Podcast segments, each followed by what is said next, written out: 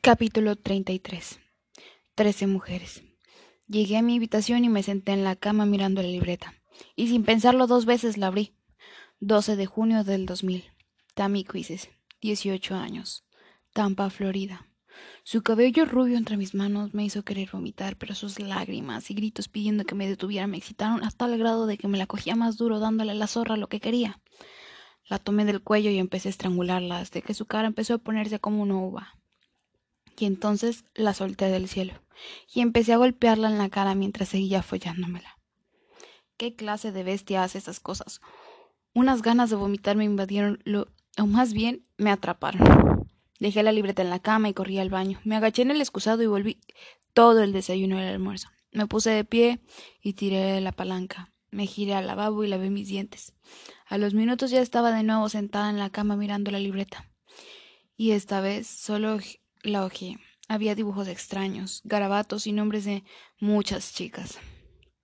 Sara, Camila, Karina, Carmen, Dolores, Isabel, Jarisa, Emma, Carolina, Tatiana, Zulema, Úrsula, Mónica. Trece mujeres que, según los apuntes de este loco, ahora estaban muertas. Tomé el aire y caminé hacia el mueble donde estaba mi mochila. La abrí y de ahí saqué el diario de Numi. Me volví a sentar en la cama y dejé a los dos frente a mí, pensando en esto, en estos dos cuadernos. Había pruebas suficientes para hundir a Dels, pero no solo a él. Si Dels cae, los demás, los demás maestros también caerán. Clark también caería. Solté un suspiro y me recosté en la cama mirando el techo, sin querer, más bien quedándome dormida. Página 25. Diario de Nime. 30 de febrero del 2007. Querido diario. Sí, querido. Hoy desde hace tres meses me convertí en la sumisa de Clark. Por alguna razón él se fijó en mí. Puedes creerlo, pero si le soy sincera, no querría dejar a Tels. Después de todo, él me enseñó a ser una sumisa, pero con Clark, con Clark es todo diferente. Él me hace sentir bien, me hace sentir protegida y tan solo lleva tres meses con él y no quiero dejarlo. Pero estoy consciente de que Dels no está feliz.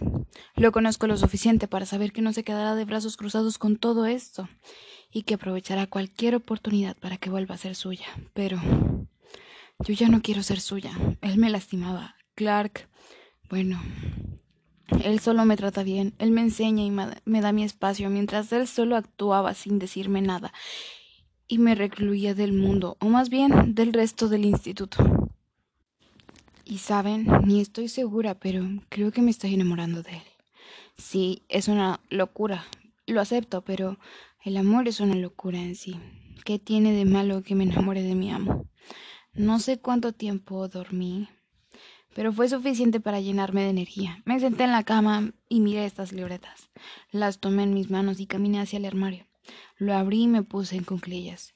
Tomé una caja de zapatos y la abrí mientras la libreta abajo y encima de los zapatos la cerré. La volví a poner en su lugar. Y en cuanto me puse de pie, esa horrorosa alarma empezó a sonar. Salí del baño, caminé hasta estar al frente de la pantalla. Cuarto de juegos aceptar. Fruncí el ceño al leer esas palabras. Miré la esquina del televisor donde estaba la hora.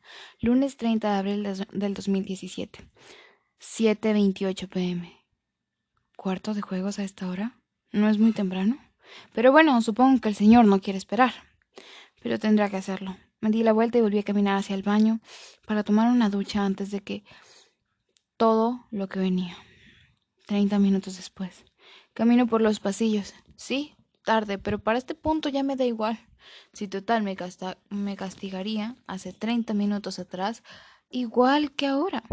Pero había algo extraño. Las flechas no me conducían al cuarto de juegos, sino al cuarto de castigos. Bueno, no tan raro, tomando en cuenta de que había roto una de sus reglas. Seguí caminando sin ganas hasta llegar a aquella puerta, pero las cosas seguían raras. No había nada escrito en la pantalla al lado de la puerta y estaba abierta, una pequeña brecha de la puerta. Tomé la perilla y abrí por completo la puerta, pero... A ver, ¿dónde estaba? Este no era el cuarto de juegos ni el cuarto de castigos, era como una oficina donde había muchas pantallas, monitores, como un centro de control de mando, de esos que usan los guardias de policía.